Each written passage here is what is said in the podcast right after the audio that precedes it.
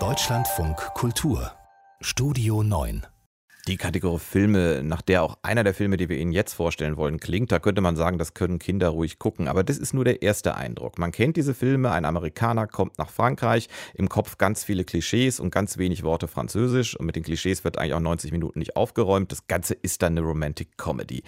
Stillwater aber ist nicht sowas. Obwohl auch da ein Amerikaner äh, nach Frankreich kommt, aber er kommt ja nicht nach Paris, sondern nach Marseille. Er ist einfacher Arbeiter und er fährt auch nicht in den Urlaub, sondern hat ganz andere Gründe. Das wollen wir jetzt besprechen mit Jörg Taschmann, unser Filmkritiker. Ist auch da wieder. Kinos haben länger offen. Wir beide haben eine Premiere. Sie dürfen endlich wieder zu mir ins Studio. Guten Morgen. Ja, das freut mich auch sehr. Und jetzt reden wir über den von Matt Damon gespielten Bill Baker, ein arbeitsloser ehemaliger Ölarbeiter, auch Witwer, der aus einem Kaff namens Stillwater kommt. Das ist in Oklahoma.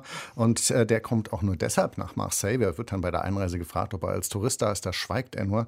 Seine Tochter ist zu neun Jahren Gefängnis verurteilt worden, sitzt da auch schon seit etwa vier Jahren im Knast. Und äh, es gibt eventuell neue Möglichkeiten, neue Indizien dafür, dass sie unschuldig ist. Sie selber hat sich immer als unschuldig bezeichnet. Äh, und ähm, er spricht gar kein Wort Französisch. Er freundet sich dann nach einer Weile auch mit äh, einer Französin an, Virginie. Die kommt eher so aus den theaterintellektuellen Kreisen. Und da wird er dann immer so komisch beäugt. Ah, so ein Amerikaner, ähm, na, der muss doch Trump gewählt haben, wenn der Proletarier ist und so. Also es sind ganz andere Klischees. Es sind vielleicht neue Klischees, die in diesem Film eine Rolle spielen, aber das Erfrischende ist, sie sind zeitgemäß und sie sind nicht so abgenudelt. Ich hätte ja das Klischee Matt Damon, den man ja aus Actionfilmen, aber auch anderen kennt. Matt Damon als Arbeiterkind oder als äh, ehemaliger arbeitsloser Arbeiter. Funktioniert das? Das hört man, glaube ich, ganz gut in diesem Ausschnitt, wie es funktioniert. Am Tag, als du nach Marseille geflogen bist, habe ich dich zum Flughafen gefahren. Ich lief durch einen Souvenirshop und sah diese Halskette. Sie war aus Gold mit dem Schriftzug Stillwater.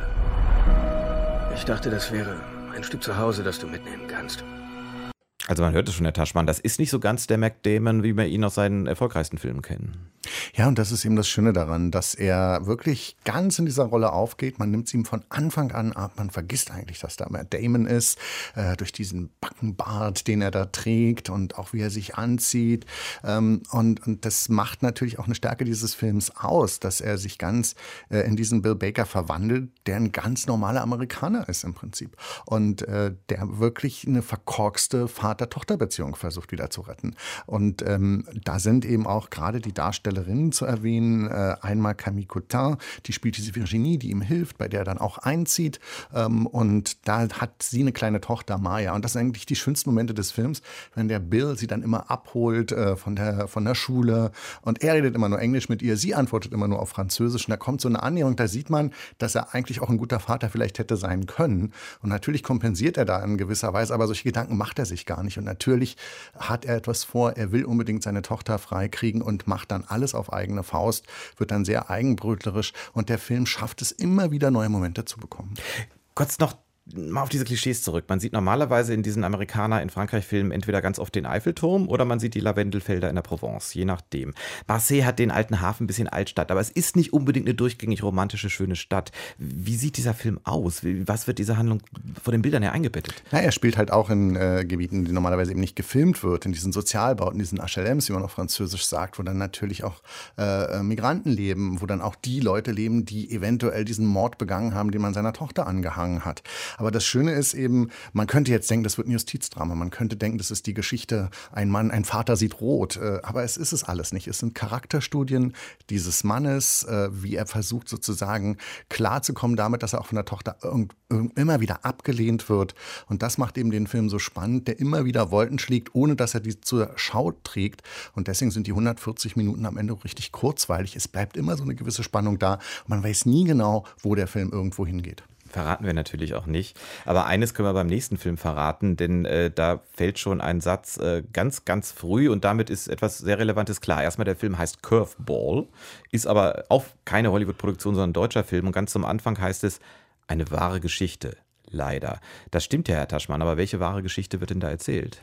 Ja, also ich weiß ja nicht, wie es ihm geht. Es gab einen riesengroßen Polizskandal und zwar gab bildete sich der BND ein, Ende der 1990er Jahre einen iranischen Spezialisten in einem Asylbewerberheim gefunden zu haben, der Beweise dafür liefern kann, dass Saddam Hussein Biowaffen herstellt und die so auf transportablen LKWs versteckt. Und deswegen immer, wenn die Inspekteure kamen, konnten diese LKWs schnell davonfahren. Der BND freut sich, jetzt hat er dem CIA, dem Mossad und dem MI6 etwas voraus. Problem ist nur, dass eben dieser Informant es mit der Wahrheit eben nicht so genau nimmt und der BND-Biowaffenexperte Wolf äh, ihm zunächst alles glaubt. Das ist die Grundgeschichte und im Prinzip ist es ein gigantischer Polizskandal, der übrigens wirklich auf wahren Begebenheiten beruht. Aber ich weiß nicht, ob Sie von Curveball gehört haben. Nein. Ich hatte vor diesem Film nie davon gehört. Ich auch nicht, aber ich habe gerade bei Ihnen ja schon in dem Ton, wie Sie gesagt haben, das Problem ist nur, hört man, das ist auch teilweise nicht immer ganz ernsthaft, was da geschildert wird. Das hört man auch bei diesem Ausschnitt hier. Dr. Wolf, Sie Wüstenfuchs. Im Moment hat kein Geheimdienst Informanten im Irak. Aber uns ist da jetzt jemand vor die Flinte gelaufen. Und dazu bräuchte man mal Ihre Einschätzung. Sie sind doch Irak-Experte, oder? Ich bin Experte für Biowaffen. Er war drei Jahre da unten. Wollen Sie jetzt seine Qualifikation anzweifeln? Da hört man das schon, Herr Taschmann. Das heißt, das klingt so ein bisschen wie eine Mischung aus Satire, bisschen aber auch Klamauk. Ich finde, es entsteht immer fast automatisch durch diesen, diesen Berliner oder andere Dialekte. Aber eine Ernsthaftigkeit ist ja auch dabei. Es ist ja eigentlich ein furchtbarer Skandal gewesen. Diese Mischung gelingt die in dem Film? Sie gelingt meistens, aber nicht immer. Also ich würde mal so sagen, äh, kein Problem mit Satire. Ich habe auch kein Problem mit Klamauk. Das, die Gefahr ist natürlich, dass die Ernsthaftigkeit dann in Frage stellt und dass man sich als Zuschauer sagt, die Geschichte kann gar nicht wahr sein. Die ist ja so übertrieben. So doof kann ja nicht mal der BND oder irgendeine CIA sein. Äh, es wird aber dann gerade lustig, wenn dann die CIA plötzlich anfängt, diesen, äh, diesen äh, Iraker zu entführen und wenn sie dann, denen das total egal ist, ob das jetzt noch was mit Wahrheit zu tun hat und so. Also es gibt eine Situationskomik, die funktioniert und es gibt einen Klamauk, der nicht immer funktioniert, ähm, weil es eben ein bisschen doch an dieser Ernsthaftigkeit kratzt. Insgesamt ist aber dieser Film von Johannes Naber wirklich unterhaltsam, den kann man sich wirklich angucken und man ist dann im Abspann einfach nur skandalisiert, wenn man sieht, dass unser jetziger Bundespräsident mit dafür verantwortlich war, dass die Wahrheit damals doch schön vertuscht wurde.